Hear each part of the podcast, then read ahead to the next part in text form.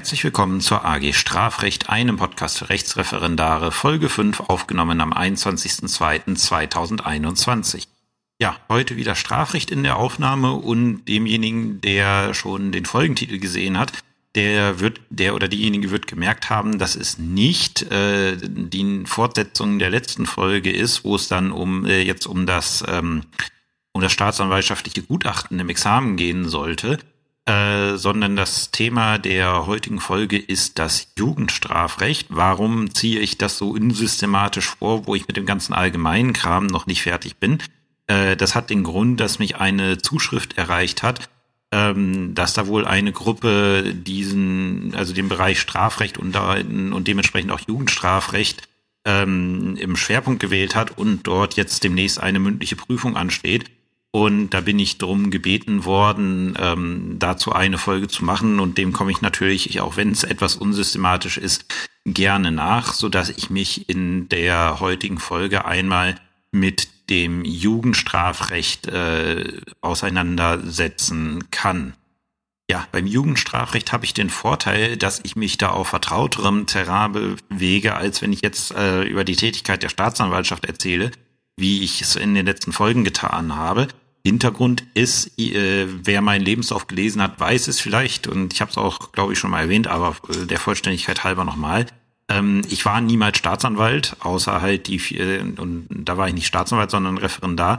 Also meine Erfahrung in der Staatsanwaltschaft beschränkt sich tatsächlich auf die vier Monate ähm, äh, Staatsanwaltschaftsstation, die man im Referendariat absolviert. Weitere Erfahrungen habe ich da nicht gemacht. Ich habe natürlich als Strafrichter regelmäßig mit ähm, mit äh, Staatsanwälten zu tun gehabt, aber in einer Staatsanwaltschaft selber eigenständig habe ich niemals gearbeitet. Äh, das ist äh, beim Jugendstrafrecht anders, denn ich war in Aschersleben anderthalb Jahre Jugendrichter und dort auch ähm, dann Vorsitzender des Jugendschöffengerichts, was im Regelfall so eine Annexkompetenz ist, die man dann kriegt, wenn man Jugendstrafrecht macht dann kriegt man im Regelfall auch das Jugendschöffengericht für seine, äh, für seine Kunden mit äh, verpasst. Also da kann ich ein bisschen was drüber erzählen äh, und ich weiß auch, dass so die, ähm, die Erfahrungen der heutigen Referendare mit dem Jugendstrafrecht doch sehr gering ausfallen. Zu meiner Zeit war es noch vollkommen üblich und es ist regelmäßig vorgekommen, dass man als äh, Referendar Sitzungsvertretung beim Jugendrichter gemacht hat. Dementsprechend hatten wir auch in unserer AG tatsächlich eine kurze, sehr kurze, aber immer noch eine kurze Einführung ins Jugendstrafrecht, in die Besonderheiten, die da gelten. Und ich war sehr häufig beim Jugendrichter. Ich habe da auch ähm, Erfahrungen machen dürfen. Das hat man dann irgendwann geändert. Jetzt äh, dürft ihr dort nicht mehr auftreten als äh, Sitzungsvertreter, was ich sehr bedauere, weil ähm, äh, ich sag mal so, es kann nicht schaden, gerade für den Jugendlichen, die Jugendliche, wenn da auf der Staatsanwaltschaftsseite, auf der Anklage, äh, auf der Bank der Anklagebehörde jemand sitzt, der noch ein bisschen jünger ist. Das, das hat manchmal ist manchmal für das äh, Setting ganz äh, ganz angenehm. Ähm, aber es ist halt so entschieden worden, es so zu machen.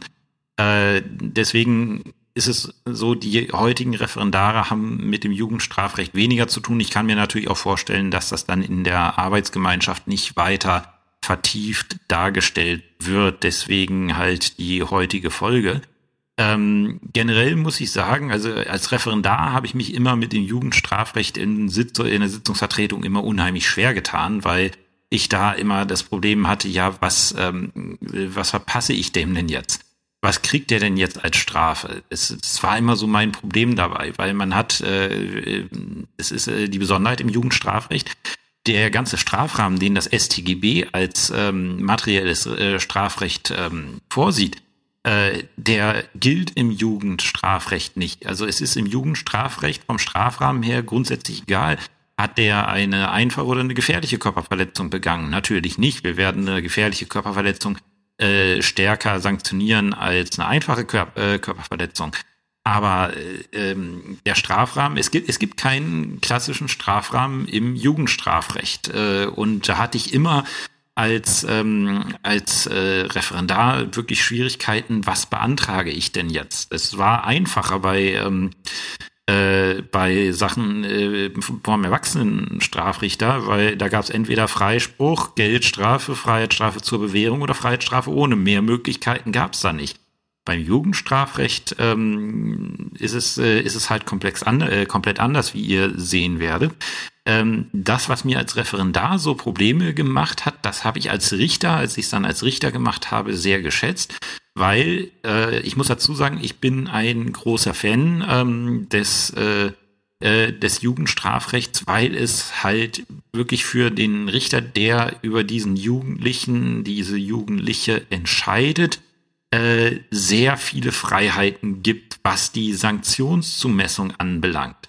Äh, ich habe halt nicht nur die vier Möglichkeiten, also die drei Möglichkeiten, jemanden zu sanktionieren, Geldstrafe, Freiheitsstrafe, mit Freiheitsstrafe, ohne. Nein, ich kann wesentlich tiefer reingehen. Ich kann wesentlich äh, anders an die Sachen rangehen, als ich das bei einem Erwachsenen kann. Äh, wie gesagt, in der Öffentlichkeit wird das deutsche Jugendstrafrecht äh, immer als zu lax äh, kritisiert, gerade in bestimmten Medien. Äh, das stimmt aus meiner Erfahrung nicht. Die Frage ist, was macht man daraus? Man kann auch mit dem derzeit gültigen Jugendstrafrecht ordentlich zulangen, wenn der oder diejenige es verdient. Auf der anderen Seite ist man sehr frei in der äh, Entscheidung, was, krieg, äh, was kriegt der oder diejenige ähm, und äh, diese Freiheit kann man dann auch nutzen, um halt Entscheidungen, Sanktionen, Erziehungsmaßregeln äh, zu treffen, die halt auch den Jugendlichen wirklich positiv äh, beeinflussen und im besten Fall davon abhalten, eine kriminelle äh, Karriere hinzulegen. Das ist, äh, das ist das Schöne als Jugendrichter weil ähm, man hat äh, da tatsächlich noch Möglichkeiten, Leute davon abzuhalten. Ähm, was für Fälle kriegt man denn so als Jugendrichter bei einem Amtsgericht auf den Tisch? Das ist jetzt meine persönliche Erfahrung. Ich kann das nicht durch, also ich, ich weiß nicht, ob es gibt da sicherlich Studien dazu, ich kenne sie allerdings nicht. Ähm, also was jetzt folgt, ist meine äh, persönliche Einschätzung der ganzen Sache ohne dass das irgendwie wissenschaftlich fundiert wäre. Äh, also ich habe aus meiner Praxis die Erfahrung gemacht, man kriegt drei Typen von Jugendlichen als Jugendrichter zu Gesicht. Die erste sind relativ unproblematisch. Das sind die, die einfach Jugendlichen Blödsinn machen, die ähm, äh, die irgendwelchen äh, altersgemäßen Unsinn machen, der nun mal Straf äh, Strafnormen äh, erfüllt zum Beispiel irgendwie der Ladendiebstahl oder äh, man pinselt irgendwie eine Wand an oder sowas. Alles, was, äh, wo man sagt, ja, das ist, äh, ist nicht in Ordnung, aber das ist jugendtypischer Blödsinn, äh, die sieht man dann vielleicht ein, zwei Mal, wenn man sie, also wenn man sie mehr, mehrmals sieht, ist es schon selten. Die sieht man im Regelfall einmal und auch meistens nur dann, weil sie irgendwie das, was die Staatsanwaltschaft ihnen als Arbeits, äh, ihnen als Einstellungsauflage verpasst hat, nicht gemacht haben äh, und dann sieht man die nicht wieder. Äh, das ist eigentlich, äh, also das sind so die meisten, die ich da hatte, die dann mal ein, zwei Mal gekommen sind und die ich dann nie wieder gesehen habe. Das, äh, das ist dann so, der, da guckt man einmal böse, ähm, erklärt denen, warum das jetzt äh, scheiße gewesen ist, was sie gemacht haben, äh, gibt denen eine kleine Sanktion und dann hat sich die ganze Sache erledigt. Ähm, das ist äh, Kategorie eins. Kategorie drei, äh, Kategorie drei. ich springe mal, ich, ich, ich springe mal über eine. Kategorie drei sind halt wirklich die Leute, die sozusagen Dauergast bei einem auf der Anklagebank sind, ähm, bei denen man schon weiß, ähm, äh, dass äh, ja, dass das Dauerkunden hier in, bei den Strafgerichten werden, wo man auch sagen kann, letztlich äh, alles, was ich hier als Jugendrichter machen werde, es wird höchstwahrscheinlich nichts bringen. Die werden ihre kriminelle Karriere hinlegen, insbesondere wenn man dann sieht, die Geschwister, die älteren Geschwister äh, waren auch Dauerkunde vorher ähm, und das ganze Gericht kennt schon diese äh, diese Familie. Ähm, das sind halt die Sachen, wo man wo man sanktionieren muss, wo man auch äh, die, äh, aus meinen, also wo ich immer sehr schnell, sehr scharf sanktioniert habe, weil ich gesagt habe, ja, äh, wenn schon nichts bringt, dann soll es wenigstens früh merken, was man so alles machen kann. Ähm, das sind halt die unschönen Sachen, weil man genau weiß, das läuft gegen die Wand. Äh, die werden öfters äh, mit der Strafjustiz ihr ganzes Leben lang zu tun haben. Und dann gibt's aus meiner Sicht Kategorie zwei. das sind die Fälle dazwischen. Das sind die, das sind diejenigen, die ähm, nicht Kategorie 1 sind, die machen keinen jugendtypischen Blödsinn, die sind auf dem Weg zur kriminellen Karriere, also in Kategorie 3. Die sind aber in ihren Strukturen noch nicht so verfestigt, dass, äh, dass sie unerreichbar wären. Das sind tatsächlich die, die man mit klugen Maßnahmen oder vielleicht auch mit harten Maßnahmen, je nachdem, was derjenige braucht, erreichen kann und die man tatsächlich davon abhalten kann, mit den Mitteln des Jugendstrafrechts äh, weiterhin eine kriminelle Karriere einzuschlagen. Und die kann man tatsächlich, ich will jetzt, ich will jetzt dieses hochtragende Wort eigentlich nicht äh, benutzen, aber es ist, äh, ist das passendste. Die kann man eigentlich auf den richtigen, auf den rechten Weg zurückbringen, wenn man sich die Mühe macht in diesen Verfahren und sich auch die Zeit dafür nimmt und sich halt auch äh, Gedanken macht, was ist das für einer? Auch darüber mal ähm, Beweis erhebt, sich anschaut, was ist das für einer? Was kann ich da, äh, was kann ich da machen? Das sind halt die Sachen, die, äh, das sind die, ist die Gruppe, Gruppe zwei Kategorie zwei ist so die äh, Gruppe von, in Anführungszeichen, Kundschaft, ähm, um die, um die man am meisten kämpfen sollte als Jugendrichter, weil das wirklich diejenigen sind, wo man halt wirklich noch Erfolg haben kann und denen man tatsächlich was Gutes tun kann. Ähm, wie gesagt, Kategorie 3 ist verloren. Kategorie 1 braucht man nicht viel machen, weil die kommen eh nicht wieder, zumindest nicht regelmäßig wieder.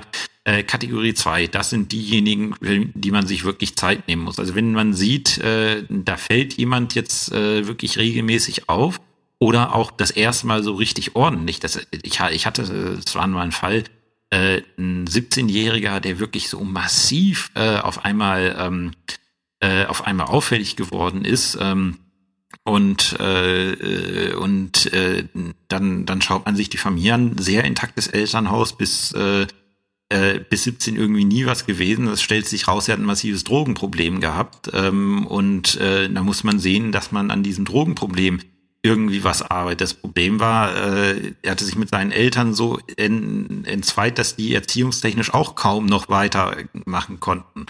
Und da ist ein Punkt, wo man selber ansetzen kann. Es war in dem Fall, äh, mein Kollege hat das dann später weitergemacht, deswegen weiß ich dann immer noch, wie es äh, weiterging. Äh, es war in dem Fall leider dann nicht erfolgreich, aller Versuche zum Trotz. Ähm, aber das sind halt so Fälle, die bleiben einem in Erinnerung. Ähm, wir schauen uns jetzt mal so ein bisschen die, äh, Gerichtsverf die Jugendgerichtsverfassung an. Ähm, und das machen wir am Beispiel des Verfahrens gegen Jugendliche. Äh, zu den Heranwachsenden werde ich dann am Ende noch etwas sagen. Ja, wie gesagt, ähm, wir schauen uns heute das äh, Verfahren gegen Jugendliche als erstes an. Ähm, weil das müssen wir, wir müssen schauen, wenn wir uns äh, über die Gerichtsverfassung äh, unterhalten, über die Jugendgerichtsverfassung, dann müssen wir schauen, ähm, äh, was, ähm, was äh, ist denn ähm, ein Jugendlicher, wegen äh, wem machen wir es eigentlich äh, hier, dieses ganze Verfahren? Und ähm, da schauen wir einmal kurz ins Gesetz.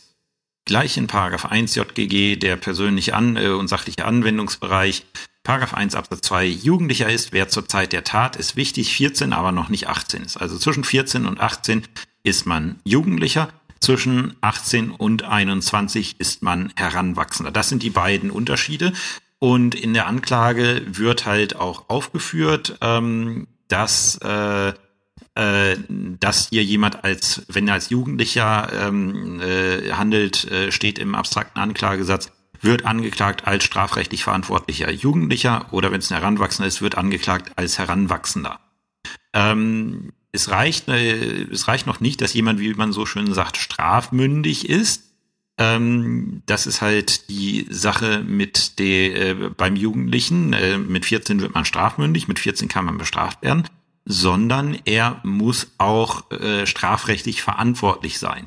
Das heißt, alleine zumindest in der Theorie. In der Theorie allein, dass man 14 Jahre alt ist, reicht nicht, dass man nach Jugendstrafrecht sanktioniert werden kann, sondern er muss auch strafrechtlich verantwortlich sein. Das ist geregelt in Paragraph 3 JGG. Ein Jugendlicher ist strafrechtlich verantwortlich, wenn er zur Zeit der Tat nach seiner sittlichen und geistigen Entwicklung reif genug ist, das Unrecht seiner Tat einzusehen und nach dieser Einsicht zu handeln. Ähm, das ist äh, eine, etwas, was ich immer bejaht habe. Also im Regelfall, äh, auch ein 14-Jähriger weiß eigentlich immer, dass das, was er gemacht hat, nicht in Ordnung gewesen ist. Äh, also ich habe noch nie gehabt, dass ich mal gesagt habe, ähm, dieser Jugendliche äh, ist strafrechtlich nicht verantwortlich. Habe ich das tatsächlich mal, dass ich sage, okay, dem fehlt tatsächlich die Einsicht äh, in diese Gegebenheiten, dann äh, darf ich ihn strafrechtlich äh, nicht sanktionieren, also nicht jugendstrafrechtlich, sondern ich muss dann familiengerichtliche Maßnahmen anwenden. Das gibt sich aus Paragraph 3 Satz 2 JGG. Also das sind die beiden, äh, das ist derjenige, den wir als Angeklagten vor Ort haben. Den, ähm, den Jugendlichen. Heranwachsender kommt, wie gesagt, am Ende nochmal ein kurzer Nachklapp dazu, weil im Regelfall ist es mit den Heranwachsenden genauso. Wer sind die anderen, die wir als äh, Beteiligte am gerichtlichen Verfahren, äh, Jugendstrafverfahren haben? Das sind, oh Wunder, oh Staunen, die Jugendgerichte, Paragraph 33 JGG, Absatz 1, über Verfehlungen Jugendlicher entscheiden die Jugendgerichte. Ähm, welche Jugendgerichte gibt es? Ähm, der Strafrichter als Jugendrichter oder auch einfach nur Jugendrichter. Das ist das Äquivalent zum Strafrichter beim Amtsgericht, das Jugendschöffengericht ähm, und die Jugendkammer am Landgericht für landgerichtliche Verfahren. Ähm, dann, wir brauchen natürlich auch, ähm, wenn wir ein Jugendschöffengericht haben, brauchen wir natürlich auch äh, Jugendschöffen. Da gibt es eine Sonderregelung, Paragraph 35 JGG. Ähm, Jugendschöffen werden auf eine andere Art und Weise gewählt, als es normale Schöffen werden. Die werden nämlich auf äh, Vorschlag des Jugendhilfeausschusses für die Dauer von fünf Jahren gewählt.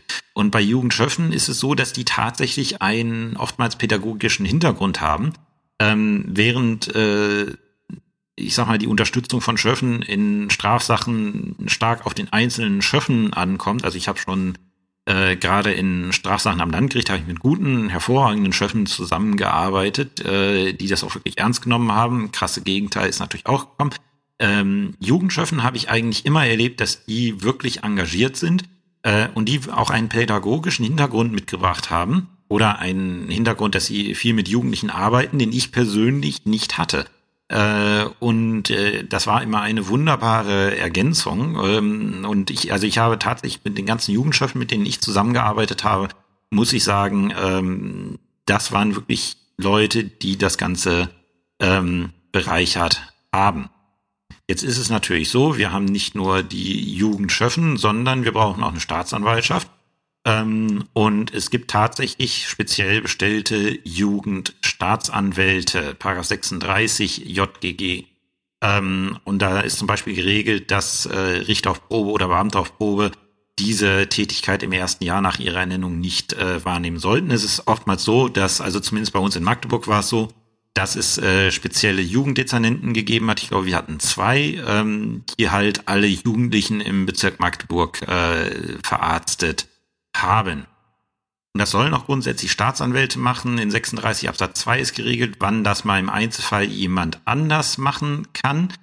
Ähm, und in 36 Absatz 2 Satz 3 äh, JGG ist halt geregelt, weswegen ihr alle wohl nicht mehr beim Jugendrichter auftretet, weil da geregelt ist die Sitzungsvertretung in Verfahren vor den Jugendgerichten dürfen Referendare nur unter Aufsicht und im Beisein des Jugendstaatsanwalts wahrnehmen. Und da ich glaube, niemand äh, oder die Ausbilder in den seltensten Fällen Zeit haben, mit euch dann zusammen zum Gerichtstermin zu äh, fahren, um dann beim Jugendrichter äh, zu verhandeln, wo dann normalerweise die Amtsanwälte hingeschickt werden, ist einfach ineffizient und deswegen habt ihr leider diese Erfahrung, die ich noch machen konnte, ähm, nicht mehr äh, im Regelfall. So wer, wer, äh, wo das anders ist, bitte mich informieren. Ich find's, ich find's toll, ähm, wenn die, äh, heißt es, ähm, wenn die äh, Referendare mehr mit dem Jugendstrafrecht zu tun hätten, ähm, weil ich das als gewinnbringend empfinde.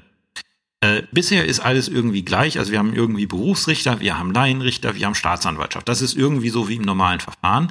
Und jetzt Paragraph 38 JGG, ähm, das ist halt die Frage, äh, das ist halt das, was wirklich neu ist.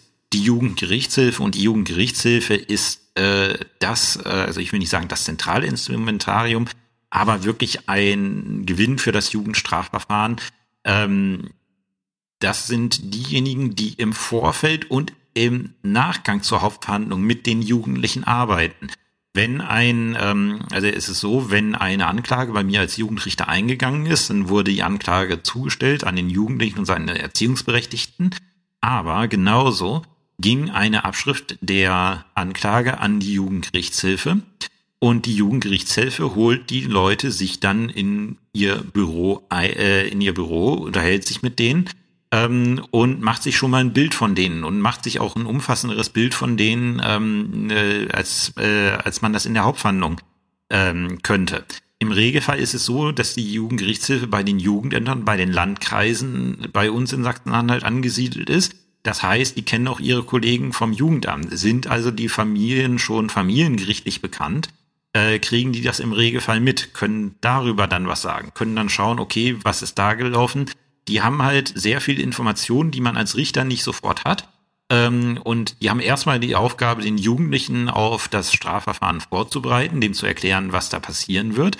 Äh, die sind deswegen in der Hauptverhandlung auch anwesend, sitzen im Regelfall auch neben dem Jugendlichen ähm, und äh, erstatten da auch ihren Bericht, also äh, sagen, was sie so über den Jugendlichen wissen ähm, und machen auch einen Sanktionsvorschlag, was sie für diese Tat jetzt als angemessen äh, erachten. Da ist man nicht dran gebunden als Gericht. Es gibt auch, äh, ich hatte auch mehrere Fälle, wo ich über den, äh, also wo ich äh, mit meinen äh, Sanktionen über den Vorschlag der Jugendgerichtshilfe hinausgegangen ist. Ähm, da, äh, das kann man problemlos machen. Aber was wichtig ist, die haben halt diese, äh, diese Informationen und die sind dann, also zumindest bei mir im Bezirk war es so, ich weiß nicht, ähm, ich weiß nicht dann, wie es, ähm, äh, wie heißt es, äh, wie es in anderen Bezirken ist.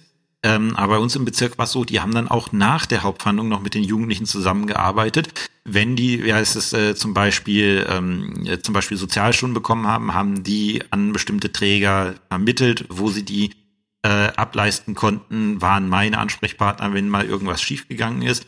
Oder wenn man dann am Ende sich doch zu einer Anhörung getroffen hat und äh, ja, und, ähm, äh, und dann mit den Jugendlichen da äh, dann über einen Arrest sprechen musste, äh, sind die auch wieder mit dabei. Ist ein sehr zentrales äh, Instrument des Jugendstrafrechts, die Jugendgerichtshilfe, aber auch, man muss sagen, wirklich ein sehr nützliches äh, Instrument. Und äh, gerade wenn Sie da engagierte Sozialarbeiter haben bei der Jugendgerichtshilfe, ist das ein großer Gewinn für das ganze Verfahren.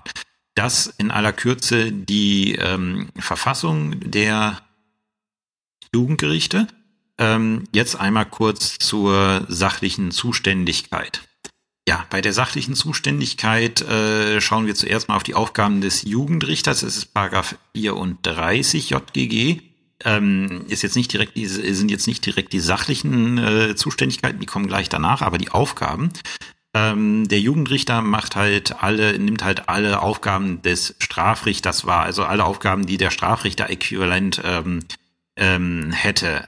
Und dann gibt es eine Vorschrift, von der wird recht selten Gebrauch gemacht. Äh, oder zumindest bei den Gerichten, wo ich bisher gewesen bin, recht selten Gebrauch gemacht, aber die hatten gewissen Sinn. Ich habe das in meiner zivilrechtlichen Folge zum Familienrecht äh, schon thematisiert, 34 Absatz 2 JGG. Äh, dem Jugendrichter sollen für die Jugendlichen die familiengerichtlichen Erziehungsaufgaben übertragen werden. Das bedeutet, der Jugendrichter soll zugleich familiengerichtliche äh, Entscheidungen wahrnehmen können. Ähm, und welche das sind, regeln an 34 Absatz 3 JGG. Äh, warum ist das sinnvoll? Weil, wenn ich fest, ich stelle dir, ich hole mir jetzt, äh, der Jugendliche begeht eine Straftat oder er begeht immer wieder Straftat ähm, ich hole mir den her und ich stelle fest, okay, da ist irgendwas im Familienhaus nicht in Ordnung. So wie das jetzt ist, funktioniert es nicht. Müsste ich jetzt, wenn ich, äh, wenn ich Jugendrichter bin, müsste ich jetzt äh, ein Vermerk schreiben, dem meinen Kollegen Familienrichter vorlegen und ihm sagen, hier werd doch bitte mal tätig. Wenn ich selber diese Befugnisse habe, dann brauche ich diesen Vermerk nicht schreiben, sondern dann, äh, dann leite ich von mir selber entsprechende Erziehungsaufg äh, Erziehungsmaßnahmen als Familienrichter ein. Dann lege ich mir zum Beispiel mal eine Sorgesache wegen Gefährdung des Kindeswohls hin ähm, oder ähnliches, äh, so dass dann quasi die Informationen, die relevant sind, in einer Hand äh, liegt. Das ist, äh, ist eine, zumindest bei mir ist eine beliebte Frage für die mündliche Prüfung 34 Absatz 2 JGG ähm, sollte man vielleicht einmal im Hinterkopf behalten. Die sachliche Zuständigkeit des Jugendrichters ist dann gegeben, wenn nur Erziehungsmaßregeln, ähm, Zuchtmittel ähm, und äh, nur nach diesem Gesetz zulässige Nebenstrafen und Nebenfolge oder die Entziehung der Fahrerlaubnis zu erwarten sind. Ähm, also Erziehungsmaßnahmen, Zuchtmittel, maximal der Jugendarrest. Wenn ich, äh, wenn ich meine, dass es mehr wird als Staatsanwalt, darf ich zum Jugendrichter nicht anklagen. Ähm, ich kann als Jugendrichter auf Jugendstrafe erkennen, 39 Absatz 2 JGG. Ähm, wenn sich dann in meiner Verhandlung rausstellt, dass es doch Jugendstrafe wird, ähm, aber wie gesagt von nicht mehr als einem Jahr und wenn von vornherein klar ist, dass hier Jugendstrafe in Betracht kommt, dann darf ich Jugendstrafe, äh, dann darf ich äh, nicht tätig werden, dann bin ich sachlich unzuständig, wenn ich von Anfang an schon sehe, es läuft auf Jugendstrafe hinaus. So, ähm, die Jugendschöffengerichte sind dann nach 40 Absatz 2 ähm, äh, für alles zuständig, was nicht äh, in die ähm, in die Zuständigkeit eines anderen Jugendgerichts gehört. Also die Jugendschöffengerichte kriegen äh, kriegen das, was nicht mehr in die Zuständigkeit des Jugendrichters gehört. Ähm, und äh, das, was noch nicht in die Zuständigkeit der Jugendstrafkammer äh, gehört. Deswegen schauen wir uns mal an in Abgrenzung Paragraph 41 JGG, wann ist die Jugendkammer zuständig, ähm, wenn äh, das, äh, wenn die Straftat in den, ähm, in den, wie heißt es, äh, die Zuständigkeit des Schwurgerichts äh, öffnen würde, ist die Jugendkammer zuständig. Ähm, wenn es die Vorlage durch das Jugendschöffen, wenn das Jugendschöffengericht vorlegt und die Kammer deswegen besonderes, besonderen Umfangs übernimmt, also wenn zum Beispiel irgendwie ein Jugendlicher sich durch den ganzen Bezirk mit Straftaten zieht, die irgendwie äh, irgendwie äh, 40 Anklagen vor vier Jugendgerichten angesammelt hat, äh, dann kann man schon mal drüber nachdenken, ob äh, das nicht vielleicht die Jugend äh, strafkammer machen kann. In bestimmten Fällen, ähm, wenn wir Jugendliche und Erwachsene gleichzeitig verhandeln und für den Erwachsenen die große Strafkammer zuständig ist, und zuletzt dann ist die Jugendkammer auch zuständig für Berufung gegen Rechtsmittel der Urteile des Jugendrichters und des Jugendschöffengerichts. Also im Regelfall das Jugendschöffengericht kann man äh, sagen, ist zuständig dafür, ähm, wenn, äh, wenn Jugendstrafe zu erwarten ist. Also wenn mit einiger Sicherheit bei Anklagehebung Jugendstrafe zu erwarten ist, es aber für die große Strafkammer noch nicht reicht. Das ist so die Abgrenzung äh, zum Jugendstrafrecht, äh, zum, äh, vom Ju Jugendrichter zum Jugendschöffengericht. Ansonsten noch eine besondere Vorschrift für, 42, äh, für die örtliche Zuständigkeit, 42 JGG.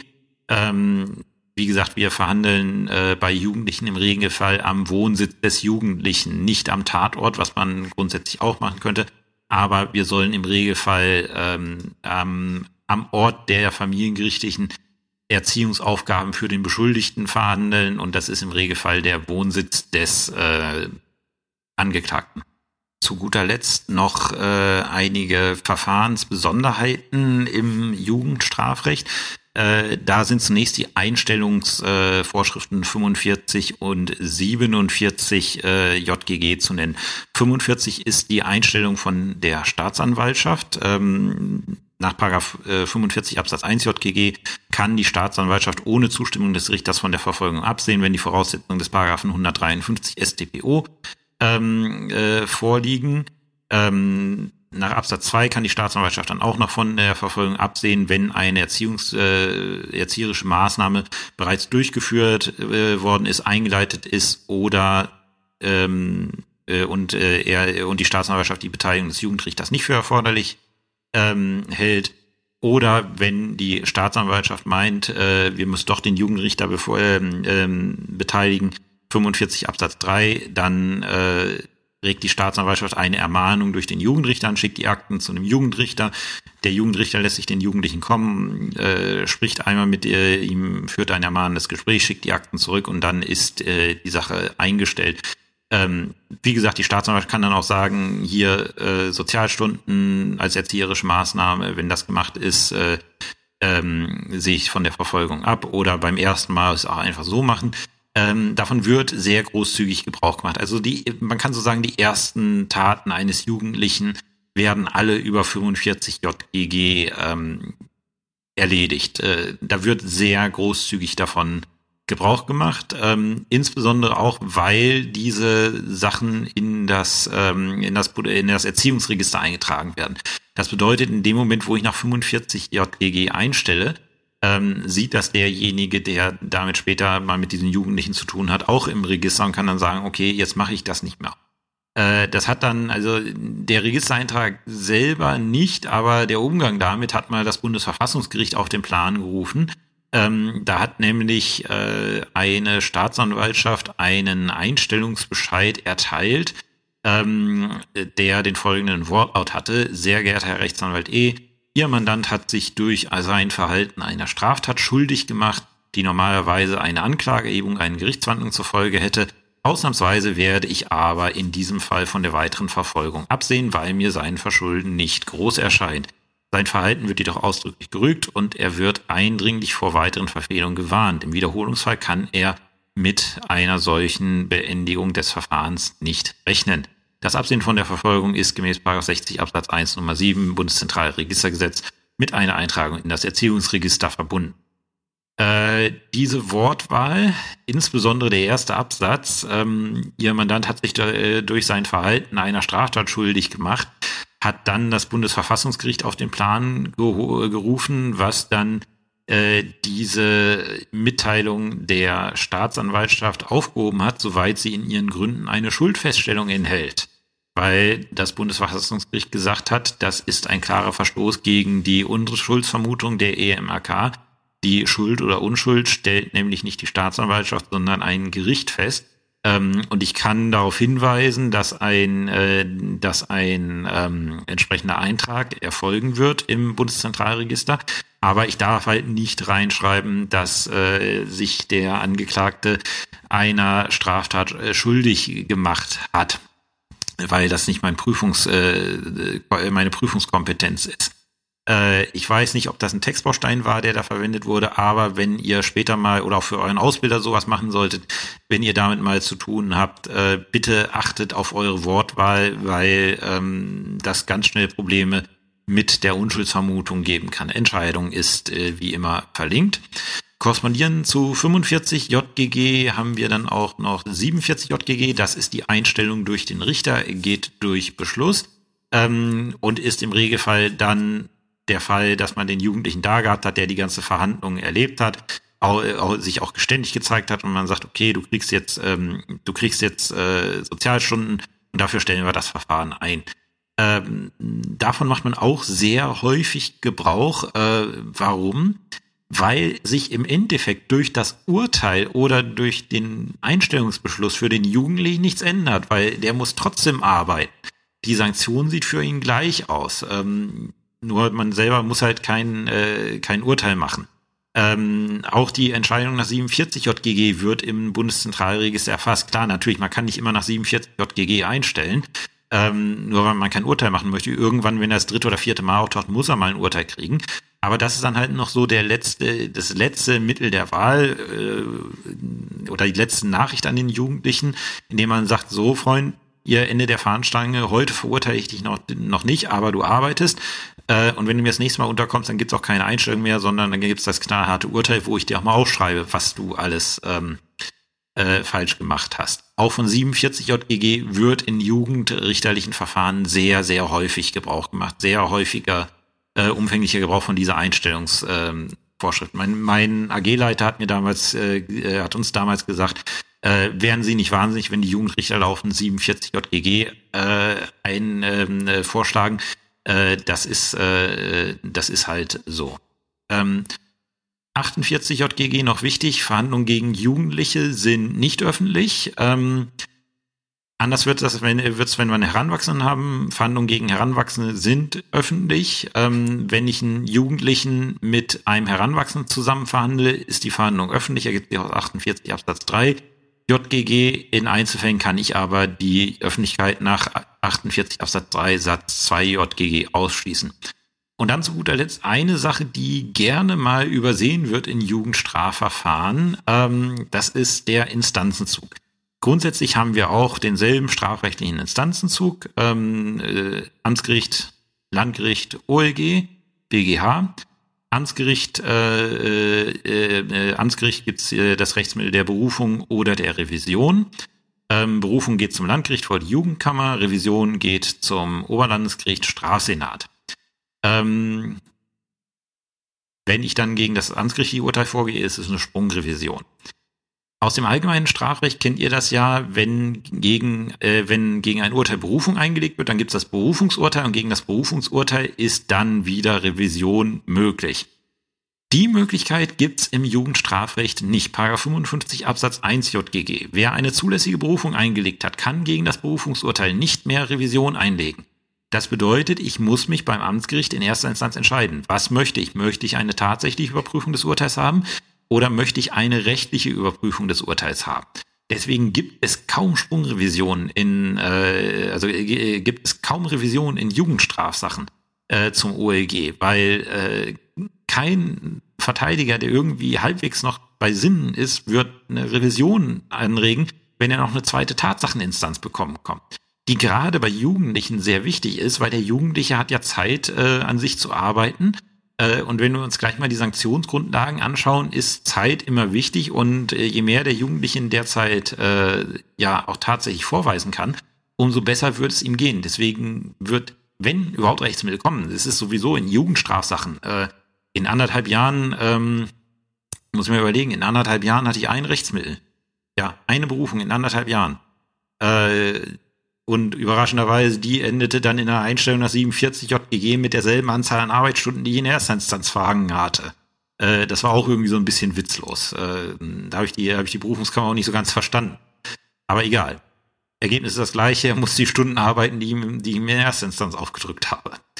Äh, aber halt, wie gesagt, da muss man, da muss man als Verteidiger aber auch aufpassen, dass man, ähm, dass man klar sagt, äh, wenn wir jetzt hier in die Berufung gehen, dann ist nach der Berufung auch Schicht im Schacht. Dann passiert nichts mehr. Also das muss sitzen. Und du, und du, lieber Angeklagter, sorgst bitte dafür, dass du beim Berufungsgericht einen besseren Eindruck machst, als du ihn heute gemacht hast. Jetzt mal, äh, ja, etwas salopp gesagt übersetzt, was ich meinem Mandanten dann mit auf den Weg geben würde. Ähm, beim Landgericht ist es äh, wie immer gegen die erstinstanzlichen Urteile des Landgerichts gibt es nur die Revision zum BGH, auch wenn es in Jugendsachen äh, tätig geworden ist. Da insofern keine Besonderheit. So viel zu den Besonderheiten im Verfahren. Jetzt wollen wir uns einmal die Sanktionsmöglichkeiten äh, im Jugendstrafrecht anschauen. Ja, die große Frage, wie ahne, wie ahnde ich die, ähm, die, die äh, Verfehlung von Jugendlichen jetzt tatsächlich? Äh, und da ist ganz wichtig, das ist der zentrale Gedanke des Jugendstrafrechts und das ist auch der Grund, warum es im Jugendstrafrecht keinen Strafrahmen gibt. Paragraph 2 Absatz 1 JGG, äh, der Erziehungsgedanke. Die äh, Grundlage der Ahnung ist der Erziehungsgedanke. Äh, das ist auch in Paragraph 2 Absatz 1 JGG schön äh, umschrieben. Die Anwendung des Jugendstrafrechts soll vor allem erneuten Straftaten eines Jugendlichen oder auch Heranwachsenden entgegenwirken. Um dieses Ziel zu erreichen, sind die Rechtsfolgen und unter Beachtung des elterlichen Erziehungsrechts natürlich auch das Verfahren vorrangig am Erziehungsgedanken auszurichten. Das bedeutet, die Frage, die ich mir als Jugendrichterin, Jugendrichter stellen muss, wenn ich da jemanden habe, der vor mir sitzt, ist, was braucht der oder diejenige, damit der oder diejenige nicht wieder bei mir auftaucht? Und das gibt es dann am Ende. Ein Vorsitzender einer Jugendkammer, den ich kenne, hat es mal auf einen, äh, auf einen Punkt gebracht, der kriegt das, was er braucht. Äh, so einfach kann man äh, äh, kann man die ja die die Sanktionsgrundlagen des Jugendstrafrechts zusammenfassen. Ähm, und deswegen gibt es keinen Strafrahmen, weil es ist schwer mit dem Strafrahmen zu sagen, er hat das und das begangen und um das nicht mehr zu tun, ist jetzt das und das notwendig. Das funktioniert nicht so ganz. Ähm, und wir haben halt keinen Sühnegedanken und wir haben keinen, wir haben keinen Generalpräventionsgedanken im Jugendstrafrecht. Äh, sondern wir haben halt diesen Erziehungsgedanken als, äh, ähm, als äh, ja, dominierendes, äh, äh, dominierendes Kriterium im Jugendstrafrecht. Und deswegen äh, hantieren wir halt nicht nur mit Geldstrafe, Freiheitsstrafe, weil es uns nicht primär um das Strafen geht, um, um Sanktionieren, sondern ums Erziehen, um zu verhindern, dass das noch etwas, äh, dass das nochmal passiert.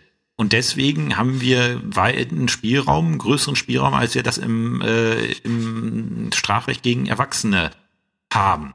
So, welche Möglichkeiten habe ich denn? Ähm, ich habe erstmal nicht die bestimmte, äh, die Möglichkeit, bestimmte Nebenfolgen ähm, einzuordnen. Das ist in Paragraph 6 JGG geregelt. Bestimmte Nebenfolgen, die bei Erwachsenen eintreten, treten bei Jugendlichen nicht ein. Ähm, und ich habe in Paragraph 7 JGG Maßregeln zur äh, der Besserung und Sicherung äh, habe ich nur eingeschränkt. Einfach mal durchlese, äh, einfach mal durchlesen, was es dort so gibt. Ähm, und jetzt die eigentliche Frage, welche Folgen hat eine Straftat eines Jugendlichen? Paragraph 5 JGG gibt es drei Sachen, die sind im Gesetz dann auch definiert, was sie sind. Ähm, wir haben Erziehungsmaßregeln, das ist die niedrigste Stufe. Und danach haben wir Zuchtmittel oder Jugendstrafe. Und die darf ich erst verhängen, also die, ähm, äh, die Zuchtmittel und die Jugendstrafe darf ich erst verhängen, wenn Erziehungsmaßregeln nicht mehr ausreichen. Ich habe also ein recht differenziertes, abgestuftes System von Maßnahmen, die, äh, die ich nehmen kann, je nachdem, wer da gerade vor mir sitzt. Und damit dann noch nicht genug. Ähm, ich habe dann auch noch eine andere hübsche Möglichkeit, äh, nämlich, das ist in Paragraph 8 geregelt, äh, ich kann dann auch noch bestimmte Maßnahmen verbinden. Äh, Paragraph 8 Absatz 1 JGG Erziehungsmaßregeln und Zuchtmittel ebenso mehrere Erziehungsmaßregeln und mehrere Zuchtmittel können nebeneinander angeordnet werden. Ähm, bedeutet, wenn ich meine, okay, dieses Erziehungs, äh, diese Erziehungsmaßregel ist was Schönes, aber ich fände es auch noch toll, wenn das und das aus den Zuchtmitteln dazukommt, dann kann ich die nebeneinander anordnen.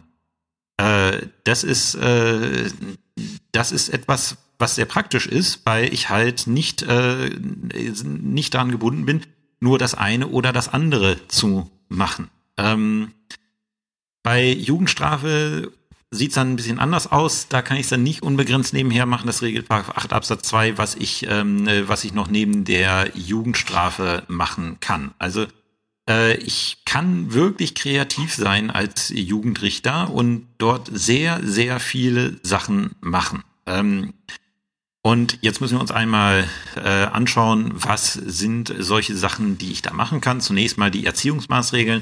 Paragraph 9 JGG Erziehungsmaßregeln sind die Erteilung von Weisungen äh, und die Anordnung Hilfe zur Erziehung im Sinne von Paragraph 12 JGG in Anspruch zu nehmen.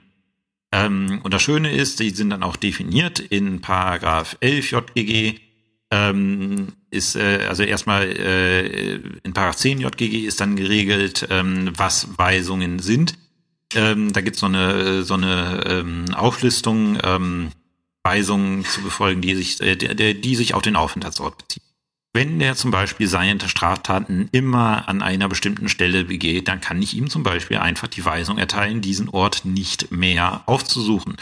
Äh, oder ich kann ihn in ein Heim schicken, was ich noch nie über diese Art und Weise gemacht habe.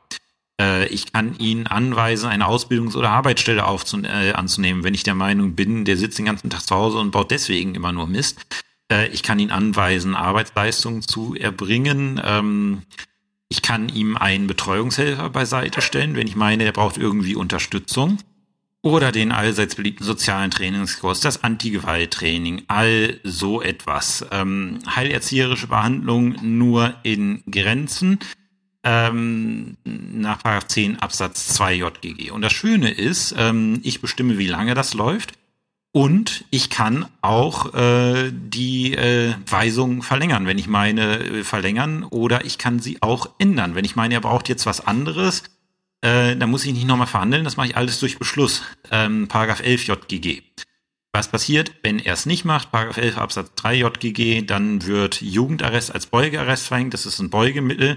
Ähm, äh, bedeutet, äh, er muss dann in die Jugendarrestanstalt. Ich habe dann auch immer gleich die vier Wochen verhängt, die da als Maximum drin sind.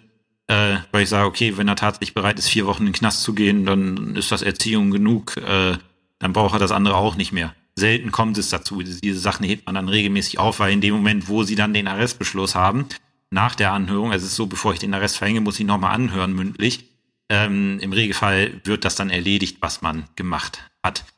Und Paragraph 12 äh, JGG sind die Hilfen zur Erziehung, äh, die ich auch im, als Erziehungsmaßnahme anordnen kann. meine ich, äh, dass, äh, dass ich hier mit den Maßnahmen nicht mehr zurechtkomme. Dann kommen Zuchtmittel zur, äh, zur Anwendung.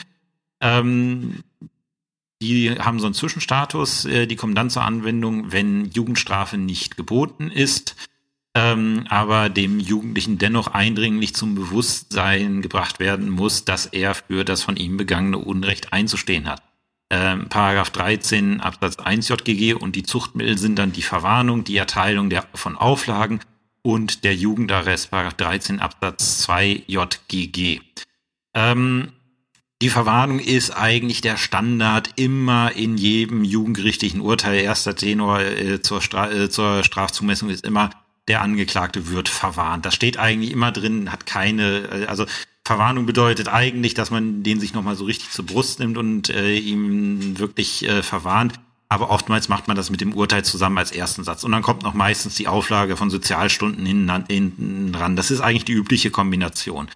Ähm, aber sie hat halt einen eigenen, äh, ja, sie hat halt einen eigenen Charakter. Und ganz wichtig, Paragraph 13 Absatz 3, das sind keine Strafen. Zuchtmittel haben nicht die Rechtswirkung einer Strafe, sondern es sind Zuchtmittel, es sind noch keine Strafen. Ähm, wie gesagt, äh, Paragraph 14, äh, die Verwarnung, die, durch die Verwarnung soll dem Jugendlichen das Unrecht der Tat eindringlich vorgehalten werden. Da bietet sich dann nun mal die Urteilsverkündung als Durchführung der Verwarnung gleich mit an. Ähm, Paragraph 15 JGG sind die Auflagen. Der Richter kann dem Jugendlichen auferlegen, den Schaden wieder gut zu machen, sich persönlich bei den Verletzten zu entschuldigen. Das habe ich nie eingesehen, diese Auflage zu machen, weil äh, ähm, ja, es ist, weil, äh, äh, ja, äh, es ist, äh, wenn ich sowas als Auflage mache, welchen Wert soll das haben? Habe ich nie gesehen. Arbeitsleistung zu erbringen, die berühmten Sozialstunden sehr häufig, äh, oder einen Geldbetrag zugunsten einer sozial, äh, gemeinnützigen Einrichtung zu zahlen. Achtung, da aber bitte darauf achten, Absatz 2, den soll ich nur anordnen, wenn der Jugendliche auch eigenes Einkommen hat äh, und auch sichergestellt, dass er es selber zahlt. Ansonsten hat es keinen ähm, hat es keinen Sinn. Wie gesagt, die tatsächlich häufigste Auflage ist Paragraph 15 Absatz 1 Nummer 3, nämlich die Arbeitsleistung. Was passiert, wenn der Jugendliche seinen Auflagen nicht nachkommt? Paragraph 15 Absatz 3 Satz 2 äh, JGG, dann kann auch hier wieder Jugendarrest verhängt werden. Und auch hier ist es möglich, äh, die Aufträge nachträglich zu ändern oder sogar aufzuheben, wenn ich sie nicht mehr brauche. Das nächste, ähm, das nächste Zuchtmittel ist der Jugendarrest, ähm, Paragraph 16. Äh, Jugendarrest gibt es als Freizeitarrest, Kurzarrest und Dauerarrest. Ähm, was ist der Unterschied? Freizeitarrest wird in der Freizeit des Jugendlichen äh, vollstreckt, im Regenfall, im Regelfall bei uns am Wochenende. Kurzarrest ist, glaube ich, äh, habe ich noch nie verhängt, bin ich mir jetzt gerade unsicher. Ich glaube, Kurz, äh, Kurzarrest ist tageweise und der Dauerarrest ist dann mindestens eine, höchstens vier Wochen. Ähm, ich persönlich halte den Arrest eigentlich und auch gerade den Dauerarrest. Also ich habe ähm, verhältnismäßig viel Arrest verhängt, wenn ich der Meinung war, dass die Leute mal wirklich einen Schuss vom Bug gebraucht haben. Ähm, und dann auch meistens in der Regelfall so drei, vier Wochen. Ähm, da wird einem dann oft gesagt, wenn man das erzählt, ja, ähm, das ist doch eher kontraproduktiv, jemanden in den Arrest zu stecken. Die ganze Subkultur äh, und so weiter. Also aus dem Knast kommt man nicht besser raus, als man reingeht. Ähm, da muss man sich einmal mit der Besonderheit des ähm, Jugendarrestes auseinandersetzen, weil Jugendarrest wird in einer Jugendarrestanstalt vollstreckt. Nicht in einer Jugendstrafanstalt. Das heißt, mit den wirklich Hardcore-Straftätern sind die nicht äh, zusammen. Das ist eine strenge Trennung. Und dann muss man schauen, die Höchstdauer für den Jugendarrest sind vier Wochen. Das bedeutet, eine große Subkulturbildung kann dort nicht stattfinden, weil die Leute nach vier Wochen wieder draußen sind, äh, spätestens. Ähm, und dann hat der Jugendarrest, zumindest ist es bei uns so, auch einen pädagogischen, ähm, äh, einen pädagogischen Hintergrund. Äh, die Leute müssen da tatsächlich zur Schule gehen, weil in Jugendarrest findet auch Unterricht statt. Äh, es ist dann so, wenn man die Leute in Jugendarrest äh, schickt, kriegt man auch immer einen Bericht vom äh, Vollstreckungsleiter, was auch ein Jugendrichter ist, ähm, wie das Ganze da gelaufen ist. Und da sieht man dann, was die mit den Leuten da machen. Und ich habe auch tatsächlich, also tatsächlich bei den Leuten, die sowieso nicht zur Schule gehen, die kriegen bei während der Zeit des Jugendarrests wesentlich mehr Schule mit, als äh, sie es wahrscheinlich sonst mitkriegen würden. Ähm, und es macht halt Eindruck, weil äh, ist ja auch so ein langläufiges Vorurteil, was so Jugendarrest und Jugendstrafe angeht. Ja, denen geht's ja richtig gut. Ähm, die, die, das ist quasi so eine, so eine Ferienfreizeit. Nein, ist es nicht. Weil äh, das Gefühl, eingesperrt zu sein, und das sind die da nun mal, egal wie das Ding aufgebaut ist, sie sind eingesperrt, die sind da nicht freiwillig, sondern gegen ihren Willen, die sind da eingesperrt. Ähm, das kann, äh, und bei den Leuten, die ich da so hingeschickt habe, hat das auch ähm, sehr deutlichen Eindruck hinterlassen. Das hat man auch immer in den Berichten gesehen. Und tatsächlich viele von den Leuten, wo ich mich tatsächlich veranlasst gesehen habe, die in den Arrest äh, zu stecken, habe ich danach auch als Jugendrichter nicht mehr wiedergesehen. Ähm, und ich habe da mal mit einem Kollegen auf einer Fortbildung in Trier drüber gesprochen. Ähm, der war lange Jahre Leiter, ich glaube, irgendwie von der Arrestanstalt in NRW, von der recht großen. Ähm, und äh, den habe ich gefragt, sag mal, ähm, aus deiner Sicht, äh, wie siehst du das? Jugendarrest lieber früher oder später? Und der hat ganz klar gesagt, lieber früher den Arrest verhängen und dann auch in der Höchstdauer, weil dann können wir mit den Leuten noch arbeiten, wenn sich das noch nicht so verfestigt hat. Und dann sind sie auch davon noch beeindruckt. Ähm, deswegen, ich, ich, weiß, irgendwie scheuen viele Kollegen halt ähm, vor dem Arrest zurück, aber ich habe den nicht gerne genutzt, weil man sperrt niemanden gerne ein. Ähm, aber wenn es aus meiner Sicht geboten erschien, dass der mal wirklich einen Schuss vom Bug brauchte, dann habe ich den auch gezückt. Ähm, und das hat aus meiner Sicht überwiegend gute Erfahrungen gebracht. Also wer sich, äh, wer noch in der Ausbildung sich befindet und äh, sich für das Thema Jugendstrafrecht, Jugendvollzug interessiert, äh, der sollte mal schauen, ob er nicht irgendwie mal ähm, den äh, die Arrestanstalt besuchen kann. Das ist äh, eine, wie ich finde, sehr interessante Erfahrung zu wissen, was die mit denen machen.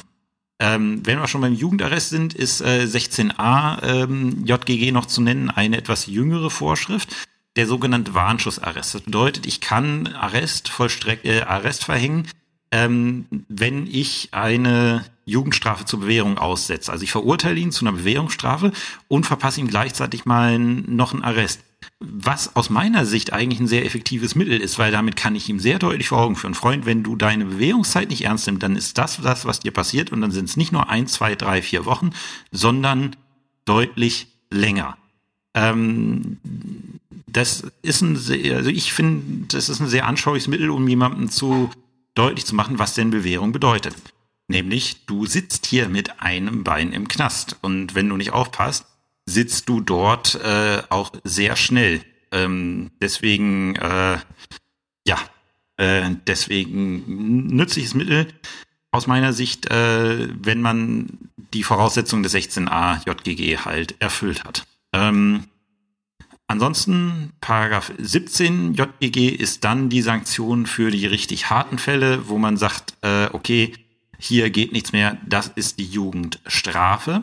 Ähm, das ist dann wirklich geschlossener Jugendvollzug in einer, in einem Jugendgefängnis, in einer Jugendstrafanstalt.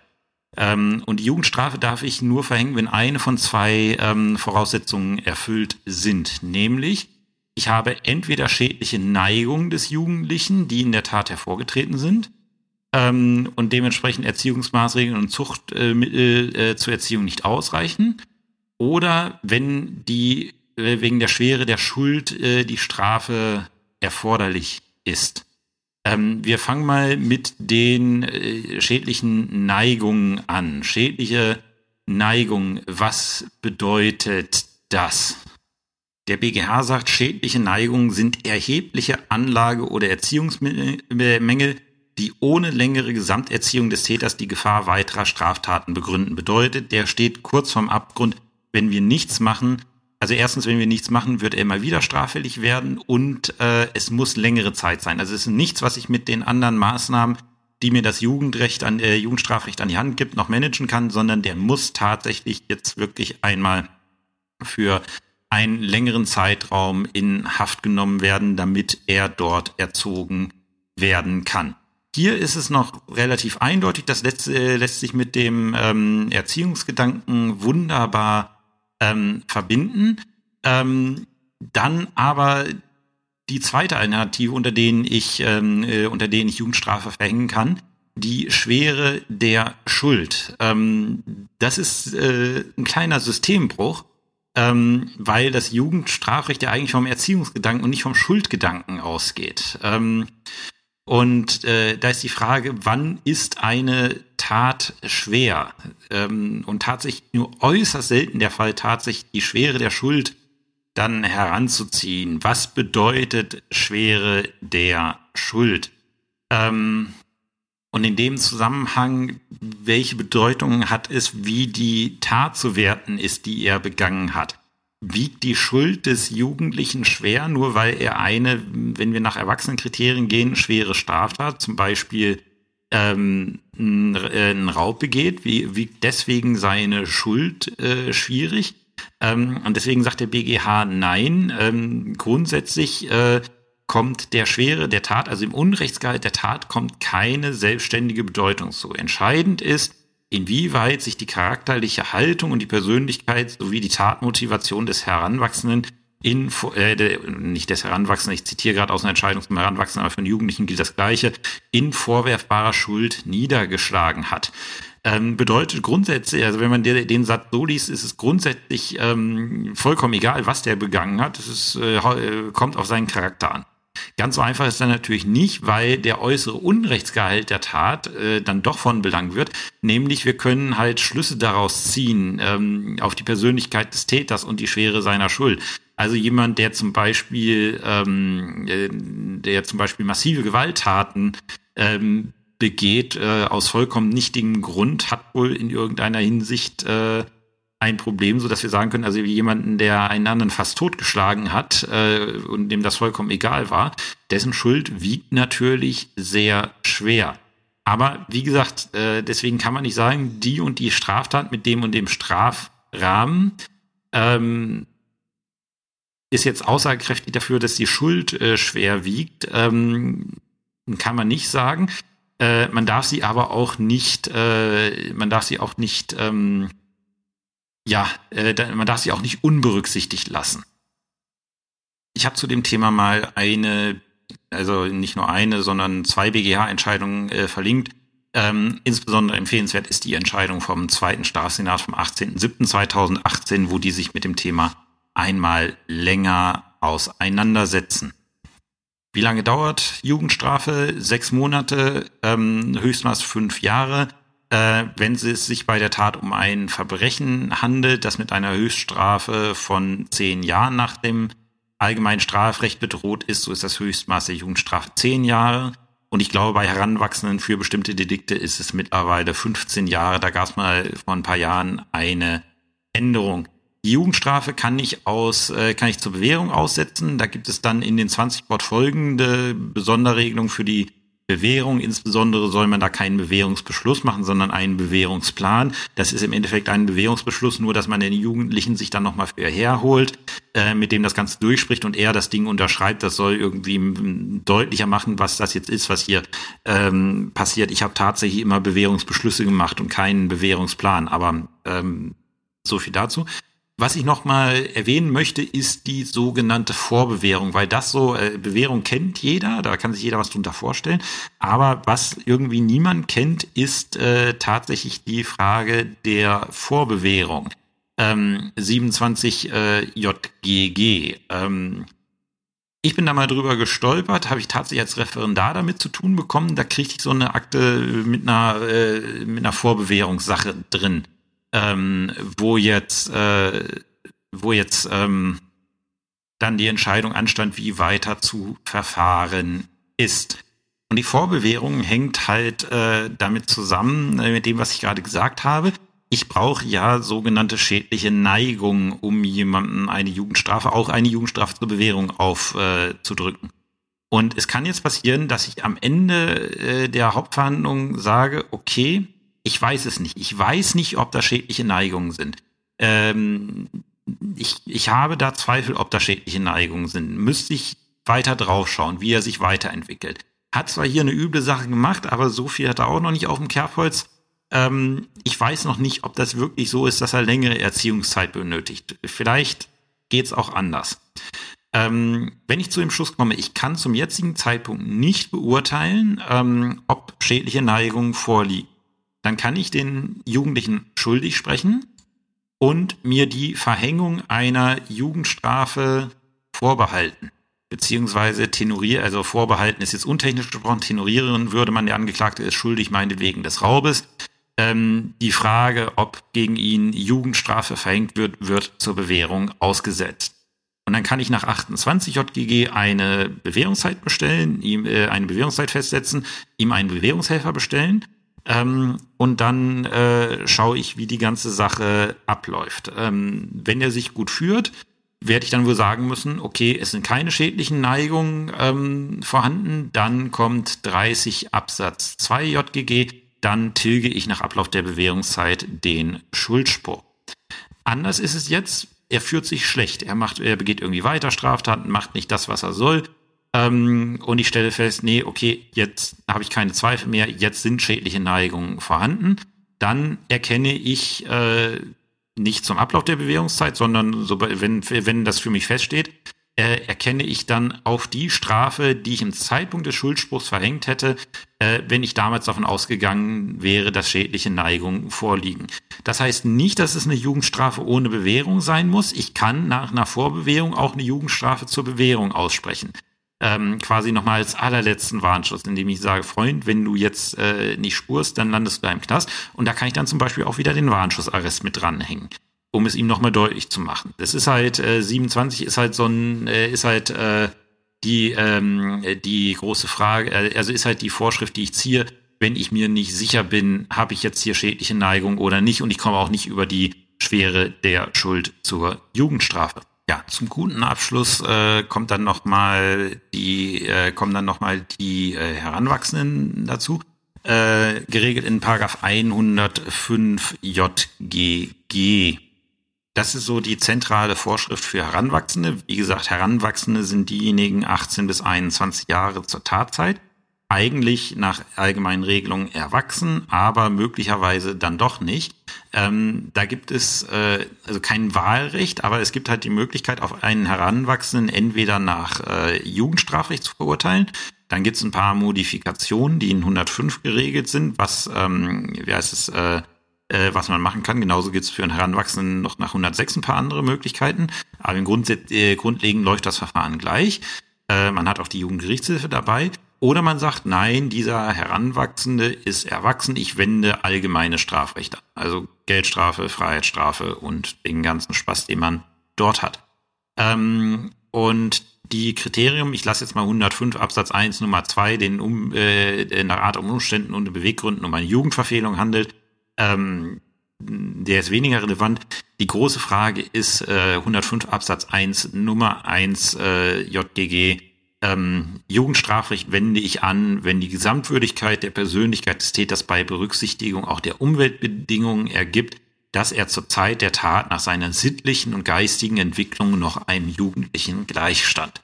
Wann steht er denn einem Jugendlichen gleich? Ähm, Grundsätzlich gehen wir davon aus, ähm, dass die Leute, wenn sie 18 sind, volljährig sind und erwachsen sind. Da knüpft unser BGB danach an und halt auch unser Straf. Grundsätzlich ist ein 18-Jähriger erwachsen. Ähm, sodass der Grundsatz ist, ich wende äh, sein müsste, ich wende allgemeine Strafrecht an. In der Praxis ist es so, ähm, dass äh, ähm, häufig, also, also dass 105 im Regelfall 105 Absatz 1 Nummer 1 sehr häufig angewendet wird, eigentlich immer. Äh, ich habe da auch nie größere Streitigkeiten mit der Staatsanwaltschaft darüber gehabt, dass der dann nach Jugendstrafrecht verurteilt wurde, der Heranwachsende. Ich hatte viele Heranwachsende bei mir äh, sitzen. Ähm, die Frage, äh, wie das abzugrenzen ist, ob es ein Jugendlicher oder ein Heranwachsender ist, äh, kann man damit ähm, äh, beantworten. Ein Jugendlicher ist noch in einem ja, Entwicklungsprozess äh, befindlich. Es ist logisch. Wir kommen alle nicht erwachsen auf die Welt. Wir kommen alle nicht mit einer gefestigten Persönlichkeit auf, äh, auf die Welt. Die haben wir uns gerade durch unsere Kindheit, durch unsere Jugendzeit haben wir die entwickelt. Äh, das heißt, Jugendlicher wird erwachsen. Das ist eine Entwicklung. Und die Frage, ob jetzt ein Heranwachsender eher ein Jugendlicher oder eher ein Erwachsener ist, macht der BGH daran fest, ähm, findet bei diesem Erwachsenen noch, äh, bei diesem Heranwachsenden findet da noch eine Persönlichkeitsentwicklung statt? Oder ähm, wie es der BGH immer so schön formuliert, die Frage ist, ob hier erzieherische Kräfte noch Wirkung entfalten. Hat dieser Heranwachsende eine gefestigte Persönlichkeit und mag die uns auch noch so kindisch oder dämlich oder was auch immer äh, erscheinen. Äh, das, kann der, das kann der größte Quatschkopf sein. Wenn wir feststellen, dieser Heranwachsende hat eine gefestigte Persönlichkeit, da ist erziehungstechnisch nichts mehr zu machen, da wirken keine erzieherischen Kräfte mehr, dann hat er seine Persönlichkeitsentwicklung abgeschlossen und er ist Erwachsener, nicht Jugendlicher, sondern er ist dann erwachsen. Er hat seine, Persönlichkeits äh, seine Persönlichkeitsentwicklung abgeschlossen und er muss jetzt damit nach den allgemeinen äh, strafrechtlichen ähm, Regeln sanktioniert werden. Komme ich dazu, dass hier noch etwas zu machen ist, dass hier noch Kräfte wirken, werde ich wohl sagen müssen, okay, ähm, dann ist er ein Jugendlicher, er hat noch seine Entwicklung nicht abgeschlossen. Fraglich ist, wann hat man das jemals, aber halt für die Norm muss ich jetzt, äh, muss ich jetzt halt so argumentieren, dann ist er Jugendlicher. Und da sieht man, weswegen 18-Jährige im Regelfall nach Jugendstrafrecht äh, äh, sanktioniert werden, 18, 19-Jährige. Ähm, wenn ich mich mal daran erinnere, ähm, im Vergleich zu 17, das Zeitalter 18 bis 19, bis ich dann zum Studium gegangen bin, ähm, hat sich außer der Tatsache, dass ich Auto fahren konnte und bestimmte Sachen selber unterschreiben konnte, äh, für mich in meinem Lebensalltag jetzt noch nicht so wahnsinnig viel getan. Das ist ja keine magische Grenze, über die man schreit, äh, die man überschreitet ähm, und wo dann alles fertig ist. Und die nächsten größeren Schritte waren halt dann von zu Hause auszuziehen. Ähm, selbstständig zu werden, eine eigene Wohnung zu haben, dafür verantwortlich zu sein. Ähm, und die äh, passieren dann halt später im Leben. Wohingegen ich mal äh, ein Lehramtsstudent, eine Lehramtsstudentin äh, mit 21 Jahren wegen einem Verkehrsdelikt, ähm, da hatte ich überhaupt keine Bedenken, da Erwachsenenstrafrecht anzuwenden, weil mal ernsthaft, also ich sag mal, wer studiert und gut, 21 war natürlich noch nicht, sonst hätte ich das Problem nicht gehabt, aber kurz, äh, doch 21, äh, war kurz vor der Grenze ähm, zu, äh, zu erwachsen im jugendrechtlichen Sinne. Äh, da habe ich gesagt, gegen der Jugendgerichtshilfe, was sollen hier noch für erzieherische Kräfte wirken? Äh, da sehe ich nichts mehr. Die, die, Entwicklung ist abgeschlossen. Das war halt einfach eine äh, beschissene Entscheidung, dieses Delikt, äh, dieses Delikt zu begehen. Ähm, aber dafür muss man dann halt nach Erwachsenenstrafrecht gerade stehen. Das ist halt dann auf einmal das Problem, was man damit hat. Ähm, das ist so das dazu. Eine Sache hatte ich noch vergessen die besonderen Arten des Verfahrens. Es gibt äh, im Jugendrecht ein beschleunigtes Verfahren, ähm, äh, ist ein besonderes Verfahren. Äh, ansonsten gibt es bestimmte Geschichten, die ausgeschlossen sind. Zum Beispiel Strafbefehl darf ich einem Jugendlichen nicht äh, schicken. Anders bei einem Heranwachsenden, Heranwachsenden, wenn ich äh, den als Erwachsenen verurteilen möchte, äh, kann ich einen Strafbefehl machen. Ähm, gegen Jugendliche kann ich keine Privatklage erheben. Das ergibt sich aus 80 Absatz 1 äh, äh, JGG und ähm, die Möglichkeit der Nebenklage ist in 80 Absatz 3 JGG doch etwas reduziert äh, worden. Ja, das ist es dann für diese Woche wieder gewesen. Äh, nächste Woche geht's dann mit Zivilrecht weiter. Und in zwei Wochen komme ich dann hoffentlich äh, auf die geplante, ja, auf die geplante Aufgabenstellung des äh, staatsanwaltschaftlichen Gutachtens im Examen. Ich hoffe, vor allem diejenigen, die, bei denen die mündliche Prüfung ansteht, können mit dieser Folge etwas anfangen und wissen jetzt etwas mehr über das Jugendstrafrecht Bescheid. Ähm, in diesem Sinne sage ich bis in zwei Wochen und habt eine schöne Zeit. Tschüss.